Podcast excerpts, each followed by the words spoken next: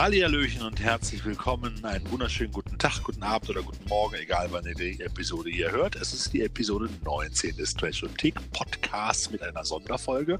Und am anderen Ende der Leitung sitzt der liebe Sven, weil wir das gerade hier so ein bisschen so über, über Fernkonferenz aufnehmen. Hallo Sven, grüß dich. Guten Abend, ihr Mutterfickers. das war übrigens jetzt nicht der Sven persönlich, sondern nur ein Zitat aus dem Film. Das will ich dann mal hoffen, dass du das nicht überall anwendest. Übrigens, mein Name ist Thorsten, habe ich gerade noch gar nicht erwähnt. Hallihallöchen. Ja. Hallo. Nein, normalerweise begrüße ich unsere Zuhörer natürlich nicht so, aber ich dachte, es ist mein Lieblingszitat aus diesem Film, auch wenn es etwas abgekürzt ist, um die politische Korrektheit zu bewahren. Ähm, aber ich, ich musste das jetzt einfach tun. Also, äh, dann jetzt nochmal ohne Zitat. Ähm, hallo, ihr Lieben, und herzlich willkommen zu dieser Sonderepisode, die sich mit einer ja doch mit einer Perle des äh, Trash-Films für mich beschäftigt. genau, Iron Sky 2, The Coming Race. Sven, dein erster Eindruck? Ich muss sagen, ich mochte den Film sehr und hatte, hatte sehr viel Spaß bei dem Film. Den haben wir ja äh, vor, vor nicht allzu langer Zeit sehen dürfen. Der einzige Punkt, in Bezug auf unseren Trashothek-Podcast hier, der war mir fast zu gut produziert, als dass ich ihn als Trash durchgehen lassen würde. Das stimmt. Einzig die Story, die ist natürlich schon sehr hanebüchen, ab trotzdem ja. großartig. Fast wie ein Trashothek-Hörspiel, oder? Eigentlich so ein genau, bisschen. Genau. Ähm, Aber die Qualität, in der der Film produziert wurde, ist meines Erachtens nach extrem hoch. Das liegt natürlich daran, um es mal kurz mit Teil 1 zu vergleichen, äh, dass, dass der jetzt ungefähr den dreifachen, das dreifache Budget hatte. Teil 1 hatte 7,5 Millionen Euro, zumindest laut IMDB, und jetzt Teil 2 21 Millionen Euro. Was ist denn eigentlich Iron Sky? Vielleicht sollte man den Leuten mal, die es noch nicht kennen, es gibt durchaus noch Leute, das habe ich immer wieder festgestellt, als gesagt habe, hey, wir waren auf der Pressekonferenz beziehungsweise auf der Pressevorführung von Iron Sky 2 rein, dann guckte ich so manchmal in so fragende Gesichter, so Iron was? So in der Richtung. Sven, erklär doch mal den Leuten mal ganz kurz, was es mit Iron Sky auf sich hat. Ja, Iron Sky ist ein Film aus dem Jahr 2012 mit ähm, einigen, also mit vielen Darstellern aus Deutschland, äh, die doch Rang und Namen haben. Äh, Regisseur Tim, und jetzt wird es schwierig, Wurensola. Ja, Timo Wurensola. Genau. Oh. Ähm, wird, als, wird als Science-Fiction. Ja. Ähm, kann man so sehen oder nicht. Es geht auf jeden Fall darum, dass ähm, festgestellt wird, dass sich die Nazis damals nach dem Zweiten Weltkrieg, inklusive Hitler, ähm, nicht haben erschießen lassen, verbrennen lassen oder sind sonst irgendwohin auf der Welt geflüchtet sind, sondern sie sind auf die dunkle Seite des Mondes geflüchtet und haben dort eine Kolonie aufgebaut. Genau, und der einzige, der einzige Handlungsstrang in dem ersten Teil war dann letztendlich, dass die Nazis dann irgendwann entdeckt worden sind von so einer PR-Mondlandung und äh, sind dann auf die Erde gekommen und sind über die Menschheit hergefallen. Das war sozusagen eigentlich die einzige Handlung, mehr oder weniger. Also so, so richtig, das war eigentlich eine Aneinanderreihung an coolen Szenen mit Special Effects, die schon gut aussahen, aber bei weitem natürlich nicht so cool waren wie jetzt im zweiten Teil. Wobei ich sagen muss, ähm, ich, ich habe mir nochmal, ich habe nochmal den ersten Teil so ein bisschen Revue passieren mhm. lassen, auch als es um die Effekte ging.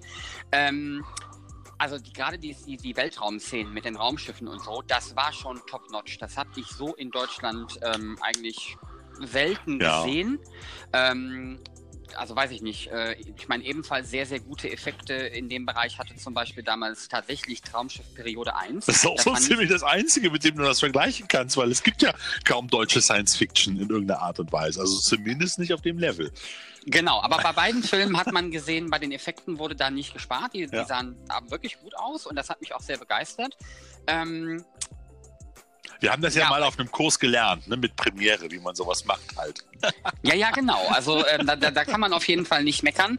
Ähm, aber wie gesagt, ne, so, so eine durchgehende Story, ähm, ja, ja, ist nicht drin und hat aber auch niemand erwartet. Was ich damals bei Teil 1 halt einfach unglaublich gut fand, ähm, war halt einfach der Humor. Der war meines Erachtens nach teilweise sehr, ähm, dreckig, aber dann auch wieder ein bisschen plump. Also das, das ging ja. hin und her, da waren viele versteckte Anspielungen drin. Also ich mag Iron Sky 1 auf jeden Fall sehr.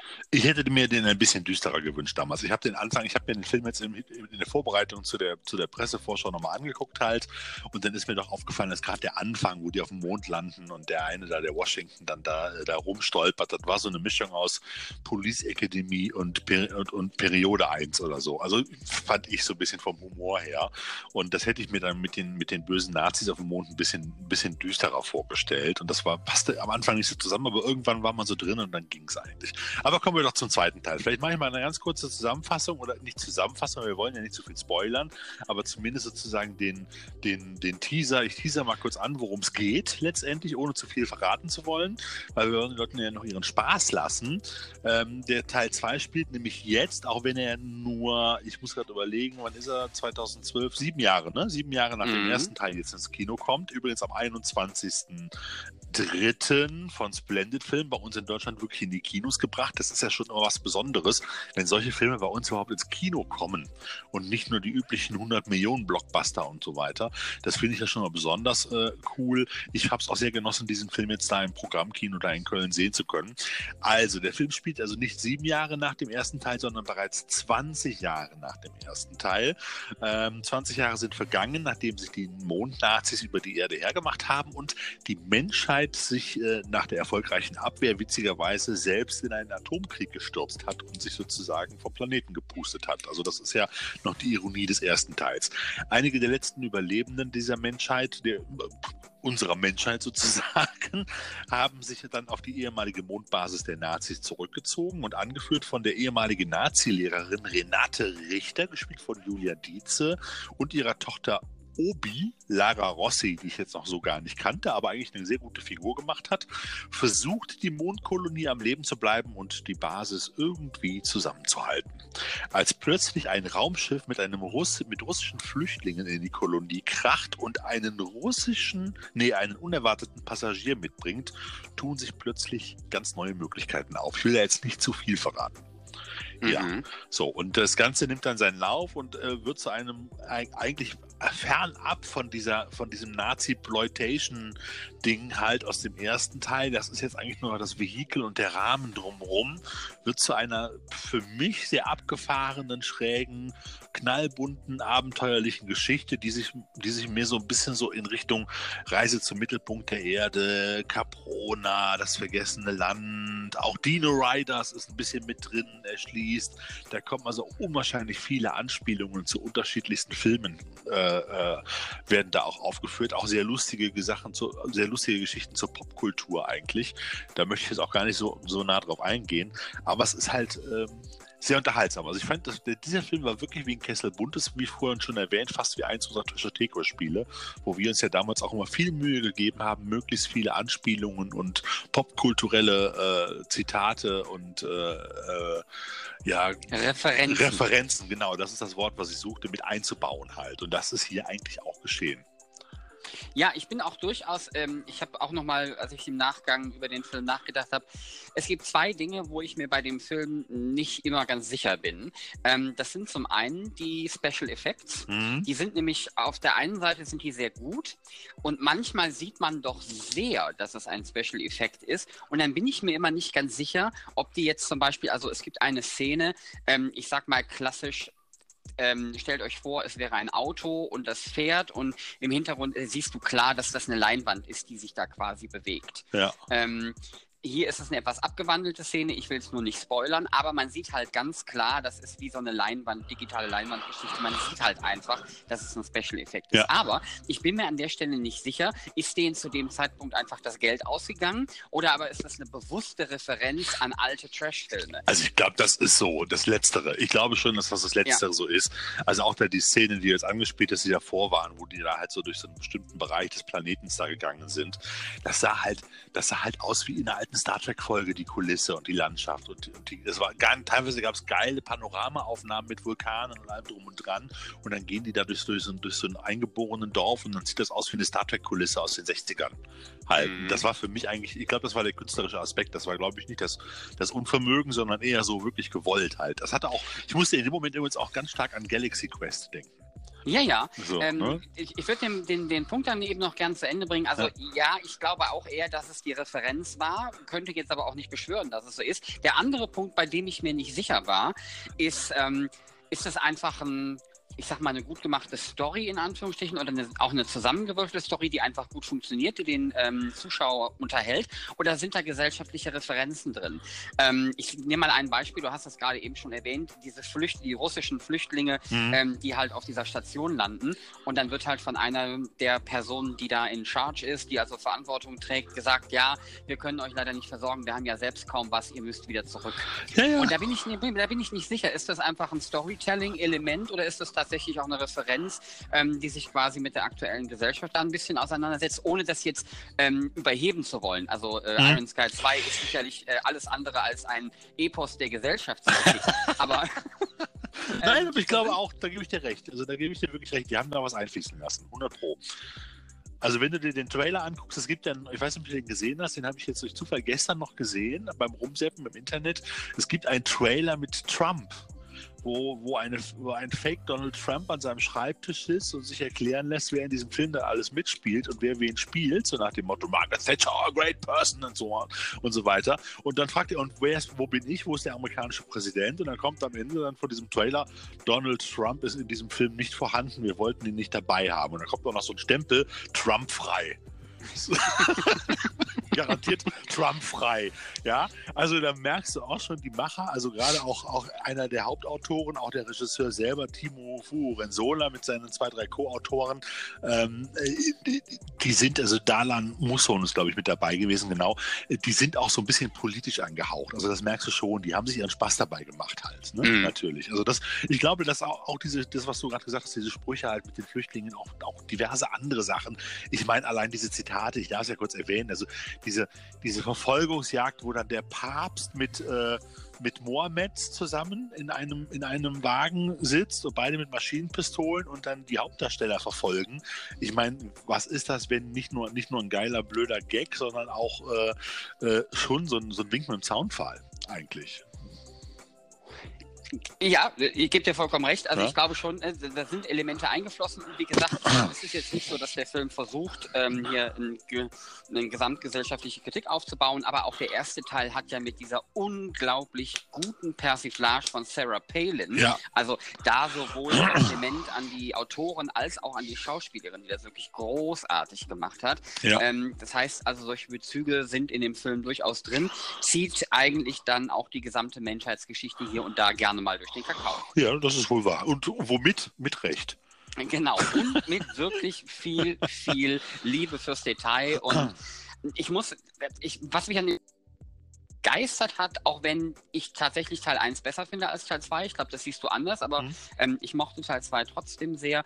Ähm, es ist einfach die, der gesamte Cast gibt sich einfach sehr viel Mühe. Es sind alles witzige Charaktere, es ist gut gespielt. Also ich liebe halt einfach Udo Kier an der Stelle ja. auch, der ja in Doppelrolle diesmal unterwegs ja, ist. Richtig geil. Und also eine Performance abliefert, typisch Udo Kier, aber großartig. Und wir haben den Film ja im Original gesehen, im englischen Original.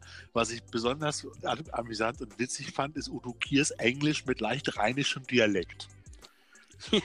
also, und das finde ich super. Ich finde das richtig geil. Das hat so richtig Spaß gemacht. Also das war ja auch, ne, er spielt ja, das passt ja auch, weil er ja so, so einen deutschen Nazi spielt sozusagen. Nämlich, äh, äh, wie hieß er noch, äh, Korzfleisch. Ne? Schnell ausgesprochen auch Kotzfleisch, aber unter anderem aus dem ersten Teil. Aber wir wollen nicht mehr verraten. Aber ich musste immer schmunzeln. Ich musste immer schmunzeln. Ich hatte ja mal das Glück, bei Udo Kier bei einem Filmfestival mal persönlich kennenzulernen und mit dem, mal, mit dem zumindest mal ganz kurz einen Kölsch zu trinken. Und das ist einfach eine sehr unterhaltsame und sehr äh, warmherzige, freundliche Person, auch wenn er manchmal sehr, sehr arschig wirkt. Aber ich glaube, das ist eher so eine Mauer, die er aufbaut. Aber das nur so am Rande halt. Ähm, naja, wenn er halt die letzten 25 Jahre, 30 Jahre deiner Karriere immer der böse Deutsche war in allen Filmen. Oh, nee, nicht immer dann, nur, aber. Ja, aber großteils. Also zumindest der Bösewicht. Also ja. mir fallen nicht viele Rollen ein, wo Udo Kier den Guten gespielt hat. Keine just in diesem Moment, aber vielleicht gibt es doch noch eine, aber egal. Er hat auf jeden Fall großartig gespielt, wie meines Erachtens nach auch ähm, der Rest des Casts. Ja. Also auch so die, die eher Unbekannten, wie du jetzt gerade eben schon erwähnt hast, Lara Rossi als Obi oder Wladimir äh, Borlakov als Sascha, das fand ich großartig. Ja. Ähm, was ich zuerst gar nicht gemerkt habe, weil ich auch bewusst vor dem Anschauen des Filmes nicht viel mich damit beschäftigt habe. Also ich hatte vor Ewigkeiten den Trailer gesehen und wusste so grob, worum es geht, habe dann aber vorher nichts recherchiert, weil ich dachte, okay, genieß das einfach mal so. Ich habe ihn zunächst nicht erkannt. Tom Green ist mit dabei. Mm, mm. Und das ist ja dann doch schon ein etwas größerer Name. Und der, das hast du ja gerade eben so schön ange, ähm, andeutet, zwar ist dieser Film Trump-frei, aber er ist nicht Donald-frei.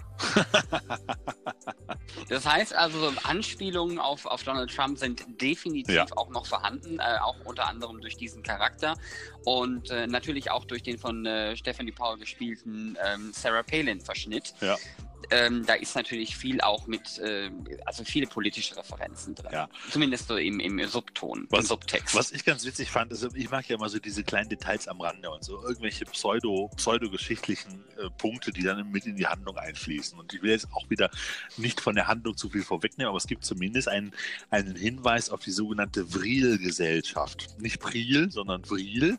Dem einen oder anderen wird das was gesagt, wird das schon was sagen und hat es vielleicht mal gehört. Das ist ja, das, da gab es ja mal, das sage, das ist eher was für Verschwörungstheoretiker und Aluhütchenträger.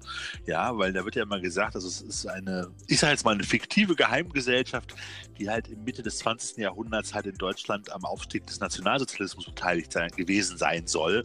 Und die sollen zum Beispiel mit übernatürlicher Energie äh, die neuen Fluggeräte mitentwickelt haben, die damals die Nazis ja nach auch in Anführungsstrichen gebaut haben sollen. So die sogenannten Reichsflugscheiben oder auch Haunebu 2 genannt halt, wo jetzt auch die UFOs und die Raumschiffe in Iron Sky auch so ein bisschen angelehnt sind an das Design.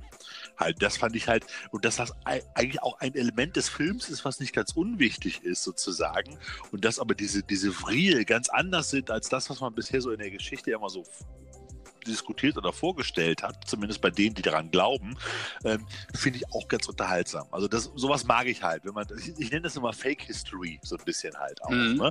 Da wird so ein bisschen Realität mit ganz viel frei erfunden und jede Menge Blödsinn überzogen dargestellt. Und dann weißt du auch so oder so, es ist alles, du kannst ja ein Bierchen dabei trinken und das ist ein Spaß, sozusagen halt. Ne? Und das fand ich halt ganz unterhaltsam. Übrigens nur am Rande, für die Leute, die es nicht mitbekommen haben, Revell musste vor kurzem seinen Bausatz Haunebu 2, es gibt nämlich einen Modellbausatz von diesem Raumschiff äh, äh, irgendwann mal vom Markt nehmen, weil es so ein Eklat gab, weil die in dem beigefügten Heftchen, was bei dem Bausatz dabei war, zur Geschichte dieses Baus, äh, dieses, dieses, dieses Fluggerätes nicht reingeschrieben haben, dass das alles nur fiktiv ist, sondern sie haben das auch so pseudodokumentarisch aufgemacht, wohl angeblich, und da stand das drin, dass die Nazis das wirklich gebaut haben und so weiter und so fort. Und das hat so einen mhm. kleinen Eklat gegeben.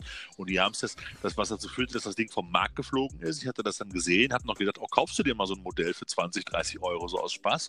An dem Abend, wo es dann rauskam, hat es noch 29,99 gekostet und am nächsten Morgen, als es quasi vom Markt war, hast du es nicht mehr unter 300 Euro bekommen. ja, äh, äh, danke an den Kapitalismus äh, an der Stelle. Super, Jetzt gibt es das wieder für 30 Euro oder so halt. Jetzt haben sie nämlich die Beilage aktualisiert.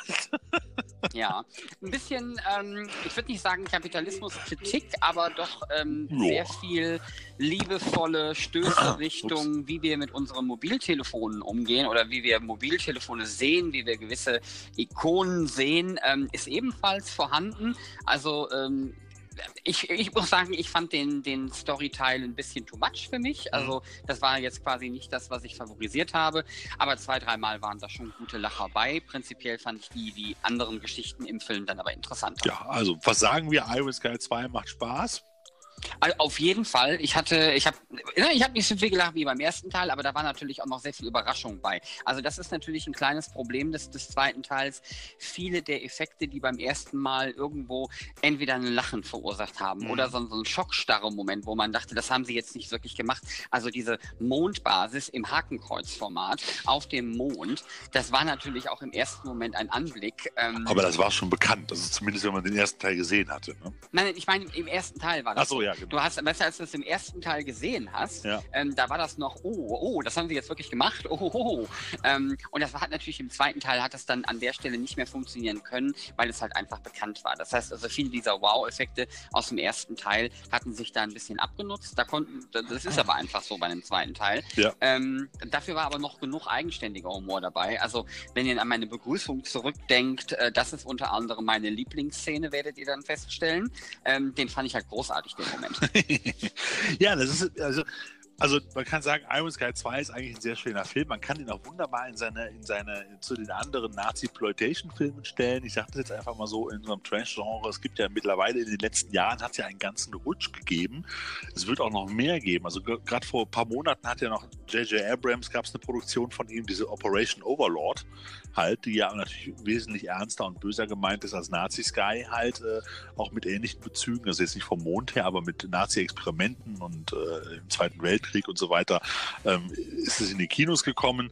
Es gibt jede Menge andere Filme, gerade auch auf DVD und Blu-ray. Und in Kürze wird ja auch irgendwann dann, ich denke, du hattest mit dem Produzenten mal kurz gesprochen, auf dem letzten, auf der letzten Comic-Con, glaube ich, war es, ne?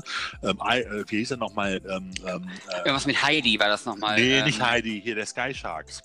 Sky Sharks so. soll ja auch kommen. Was hat er nochmal gesagt?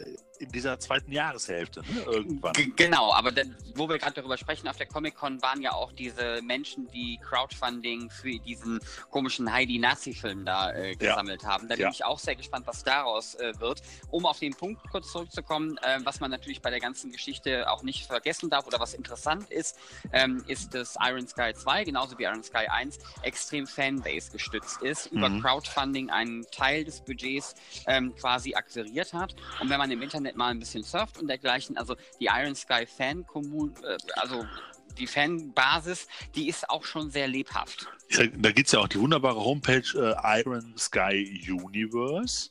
Also nicht nur die Homepage, das ist quasi ein Label halt. Und unter ironsky.net könnt ihr da mal reingucken und dann werdet ihr auch feststellen, dass im nächsten Jahr 2020 schon der nächste Iron Sky Film auf uns zukommen wird, nämlich Iron Sky The Ark. Das haben wir auch am, am, Montag, als wir da in der Vorführung waren und hinterher noch ein bisschen recherchiert haben, auch dann überhaupt zum ersten Mal gesehen. Ganz interessant. Witzigerweise ist das im Gegensatz zu Iron Sky 2, der ja eine finnisch-deutsche-belgische Co-Produktion ist, ist Iron Sky The Ark dann eine chinesisch-kanadisch-finnische Produktion. Also ich finde, das, ist ein sehr interessantes Konzept, dass jetzt im Prinzip der, der, der, dieser Timo Wu Rensola mit seinen Jungs da und Mädels auch äh, äh, jetzt sozusagen da so ein, so, ein, so ein ganzes Fandom aufbaut und überall jetzt in der Welt irgendwelche lustigen internationalen Co-Produktionen produziert unter dem Thema. Und jetzt sein kleines, sein kleines Science-Fiction-Universum aufbaut. Mhm. Also es sieht so aus für mich halt. Ne? Ähm, ich, ich glaube, wenn, wenn wir einmal kurz nochmal ernst werden dürfen an der Stelle, ähm, das ich habe so ein bisschen mir Gedanken darüber wir gemacht. Wir sind doch immer ernst. Sven. Genau. Ich habe mir ein bisschen Gedanken darüber gemacht, ob so ein Film in der heutigen Zeit, ob der funktionieren kann, soll, muss oder ob es vielleicht nicht die ideale Zeit ist, so einen Film rauszubringen.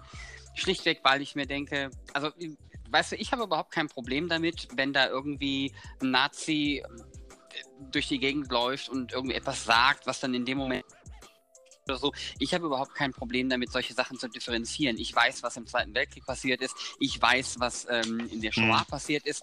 Aber es gibt, und das haben wir jetzt neulich auch durch viele Statistiken äh, in Erfahrung gebracht, es gibt viele junge Menschen, die nichts mehr über den Holocaust wissen und dergleichen und ja. nicht über die, nichts über die Gräueltaten der Nazis. Und dann die Nazis derart verwitzt darzustellen, da weiß ich manchmal nicht, ob das gerade die ideale Zeit für sowas ist man muss halt einfach das Hintergrundwissen haben, dann kann man das A einordnen und dann, dann ist das auch überhaupt kein Problem. Dann kann man sowas meines Erachtens nach ohne Probleme machen. Ich mache mir nur an der Stelle ein bisschen Sorgen, dass genau das bei vielen der Menschen, die diesen Film wahrscheinlich gucken werden, ähm, dass das da eben nicht der Fall ist. Ja, da gebe ich ein bisschen recht, aber ich glaube, die Zeit, es wird, glaube ich, nie eine optimale Zeit dafür geben. Das ist der eine Punkt.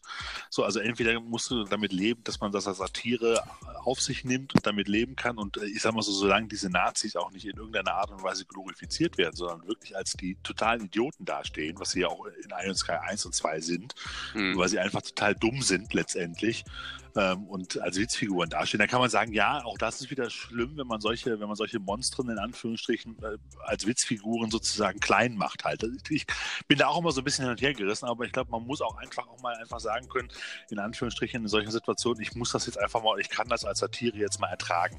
Das darf natürlich nicht überhand nehmen. Also es darf natürlich nicht dazu führen, dass nachher nur noch Filme mit Nazis produziert werden, die in irgendeiner Art und Weise irgendwie als Witzfiguren, humoristisch, als Satire oder auch äh, als, äh, ich nenne das mal als Fake historisch, jetzt wie vorhin angedeutet bei dieser Vril-Gesellschaft und so weiter ähm, ähm, dargestellt werden, sondern da muss man schon darauf achten. Ich glaube, das darf keine Überhand nehmen. Also dann kann man das auch noch verantworten, sehe ich so. Das ist jetzt meine Meinung dazu.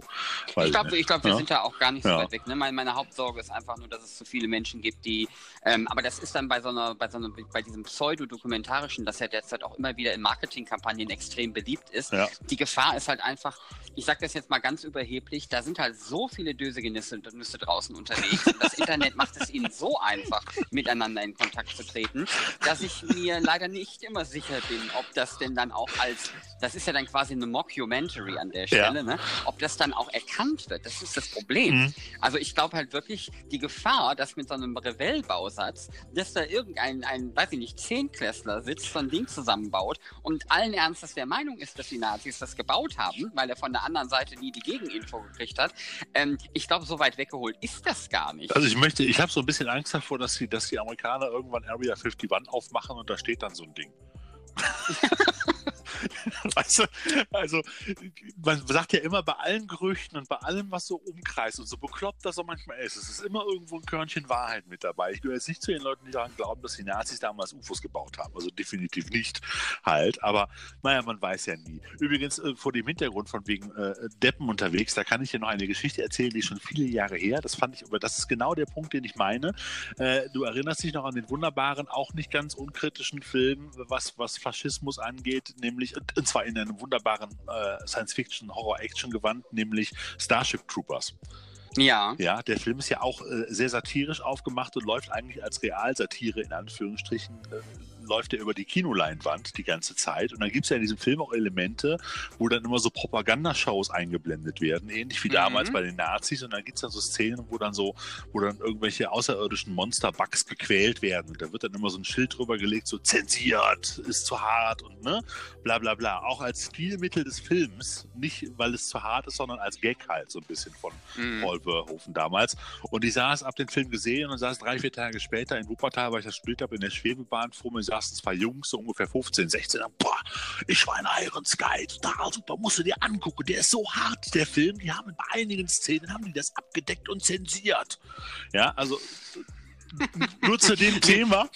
Ja, Liebe Zuhörer, natürlich haben die 15-, 16-Jährigen nicht Iron Sky vor 20 äh, Jahren geguckt, sondern Starship Troopers. Ja, genau. Da hat der Thorsten mich nur versprochen gerade. Habe ich jetzt auch so, Entschuldigung. Ach so, ja, sorry, ich war jetzt so drin. Ja, genau, bei Starship Troopers. Ne? Also, äh, ne, genau das sind die Honks, von denen du redest. Und das erlebt man halt immer wieder. Andere schöne Geschichte hat mein Kumpel erzählt, auch gleiche Thema in der, in der, in der äh, in der, in der Schwebebahn. Vor ihm sitzen auch zwei Jungs. Hast du schon Rocky Eve gesehen? Also nur so zum Thema Bildungsgrad in Deutschland, ja. Hm. Ich löse das jetzt nicht auf, ja. Das wäre, glaube ich, zu peinlich. Aber egal. Ja, also kommen wir doch jetzt ganz zum Schluss direkt live, zum allerersten live und nicht vorbereitet zu unserem Trashometer. Was hältst du davon? Okay. Ähm, Nichts fürs erste Date, Sven. Was denkst du? Ja, also, da würde ich wenig Punkte geben, weil der ist dann auf der anderen Seite so, so popkulturell verankert. Also zwei. Okay, hätte ich jetzt auch gedacht. Der Bierdeckelfaktor? Ähm, schwierig zu sagen. Ist ja schon einiges Seite, los, ne? Auf der einen Seite ist die Geschichte ähm, leicht erzählt, aber sie ist, dann sind dann auch so viele Nebenelemente eingebaut, ähm, Nochmal eine 3, ich, oder? Eine 3 hätte ich okay. jetzt auch gesagt, ja. Alles klar. So, Blutamatwert kommt der Film, glaube ich, nicht so gut weg. Also viel Blut ist nicht drin. Ne? Nee, ein Punkt. Mehr als ein Punkt würde ich nicht geben. Wenn überhaupt. Es gibt irgendwie so ein, zwei. Ne? Ja, es werden schon ein paar Sachen gefressen und, Köpfe, und Köpfe weggeschossen und so. Also für eine 1 reicht es. So, und jetzt sind wir uns, glaube ich, einig, dass wir bei den nächsten auf 0 kommen, oder? Bei Sexorama. Ähm, äh, leider Gottes ja. Ich persönlich war ja äußerst begeistert von äh, Kit Dale als Malcolm, der mitgespielt hat. Ähm, war, war für mich hinreichend ähm, attraktiv anzuschauen, aber letzten Endes, nee, nix. Da ist leider nur null. So, und jetzt kommt wirklich der, die härteste Kategorie, der, Tra der Trash-Pegel. So, und ja, da finde ich jetzt wirklich hin und her gerissen, weil auf der einen Seite ist der Film wirklich sehr gut inszeniert, super Effekte und so weiter. Die Schauspieler geben alles. Es ist auch nicht so das Fremdschämen angesagt, aber auf der anderen Seite ist er natürlich durch und durch Trash pur. Mhm. Also es ist eigentlich so Kindergeburtstag auf Speed, oder? Also, also ich, ich, ich, glaube, ich glaube einfach, weil ich den Film auch mag und ja. weil ähm, ich irgendwo, also wenn jemand versucht, einen Trashfilm zu machen, aber sagt, ich kann auch einen Trashfilm machen, ohne ihn billig zu produzieren, sondern nur von Story-Elementen her. Und er heißt nicht ähm, Michael Bay. Genau. dann wäre es meines Erachtens nach total unfair, das nicht zu honorieren und da den Wert runterzusetzen. Deswegen würde ich eine 4 geben. Okay, machen wir eine 4 draus. Haben wir zusammen. Oh, sind wir bei 10 Punkten. Kann ich mir gut, kann ich gut ausrechnen. Also wir haben eine 2, wir haben eine 3, macht 5, plus 1 ist 6, plus eine 0 ist 0, plus 4 ist 10. Durch 5 sind wir bei 2,0. Ja, muss man einfach sagen, ist äh, äh auch auf unserer äh, Trash-Richterskala ein netter Wert, aber natürlich nicht der Highlight-Wert äh, so, so im Mittelfeld Umfeld ist der Film unterwegs, aber das sagt überhaupt nichts, weil wir sagen ja auch immer, alle Filme, die wir präsentieren und die, die wir in unseren Podcasts, in unseren Reviews und Videos und so weiter präsentieren, sind es alle wert geguckt zu werden, weil wir, wir präsentieren und reden nicht über langweilige und Scheißfilme. Deshalb ist auch, also auch Iron Sky 2 einer der Filme, die ihr auf jeden Fall euch angucken solltet, wenn ihr auf so einen Mist steht. Das auf jeden Fall. Und ich wünsche, muss an der Stelle, da muss ich ganz ehrlich sagen, ich wünsche dem Film halt auch einen, einen hohen kommerziellen Erfolg, weil ich auch einfach honoriert sehen möchte, dass sich da jemand schon Mühe gegeben hat. Ne? Das, ja. da, da, steckt Mühe drin in dem, in dem Stück. Auf jeden und, Fall. Ähm, ich würde mich einfach sehr darüber freuen, wenn das halt honoriert wird, weil es dann natürlich auch den Weg für andere Produktionen ebnen würde. Ähm, jetzt nicht immer über Mondnazis, aber vielleicht auch mal dass wir auch mal deutsche Trash-Filme produziert bekommen. Denn das letzte, woran ich mich da erinnere, war noch das mit den Killer Bienen oder was. Ja, ja Stang, Stang hieß der, ne? Ja? Genau. Ähm, das ist das Letzte, was mir so in, in rein deutscher Produktion da jetzt auch nochmal einfällt. Ich meine, Iron Sky 2 ist auch keine rein deutsche Geschichte, da sind nur Deutsche involviert. Aber ähm, ihr wisst, was ich meine. Also ich würde mir freuen, oder ich würde mich, ich würde mir freuen, hm, genau, ähm, wenn der Film ähm, nicht nur bei euch äh, gut ankommt, sondern auch bei der breiten Masse ein bisschen besser ankommt. Ja, ich muss ja auch äh, jetzt auch nochmal im, im Nachgang bei dem Film, habe ich auch noch gerade was Udo Kier anging, nochmal mal gedacht und da fiel mir nochmal ein Film ein, der auch so einen ganz leichten Touch in die Richtung hat, aber bei weitem nicht, nur weil Udo Kier so einen merkwürdigen Professor da spielt, aber der war auch sehr trashig, Far Cry. Erinnerst ah, du? Ah, ja, ja, ja, ja, ja. Mit Videospielverfilmung. Mit ne? Till ne? Schweiger halt. Mhm. So, und äh, von Uwe Boll sogar. Und, oh je. Äh, ja, ja, aber ich fand den damals gar nicht so schlecht, weil der auch so für mich so eine, so, so eine Atmosphäre so in diese Richtung hatte. Der war nicht so albern, der war schon ernster gemeint, aber hatte auch so diesen, diesen Trash-Pegel und gerade Udo Kier oder auch Ralf Möller, die ja noch mitgespielt haben, auch in diesen sehr, sehr merkwürdigen äh, Kulissen da im Dschungel, im Labor, in diesen Labor Laboratorien, das war halt auch so ein bisschen alles so ein bisschen merkwürdig halt und skurril. Ne? Mhm. Also konnte man auch nicht so wirklich ernst nehmen. Also nur mal so am Rande, fiel mir dann noch wieder ein, hatte ich mir nochmal aufgeschrieben. Den könnte man ja auch quasi fast in dieses Regal dazustellen, so ein bisschen.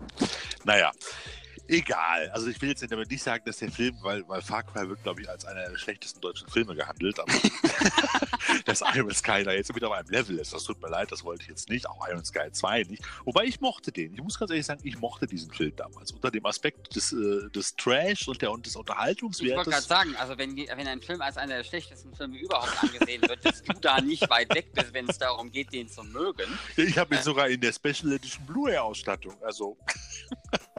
wobei ich, wobei ich, also ich, ich habe Far Cry überhaupt nicht mehr am Schirm. Ich bin mir noch nicht mal sicher, dass ich den komplett gesehen habe.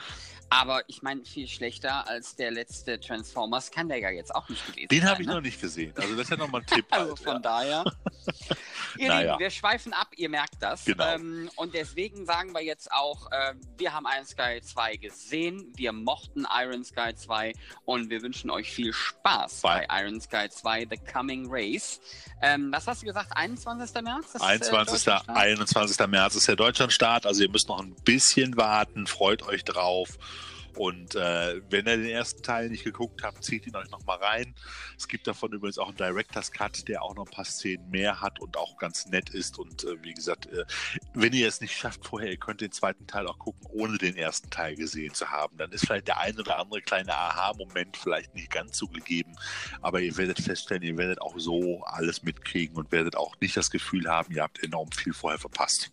Also ich glaube, genau. man kann den Film auch wirklich so gucken, halt. Ne? Ja. Ja.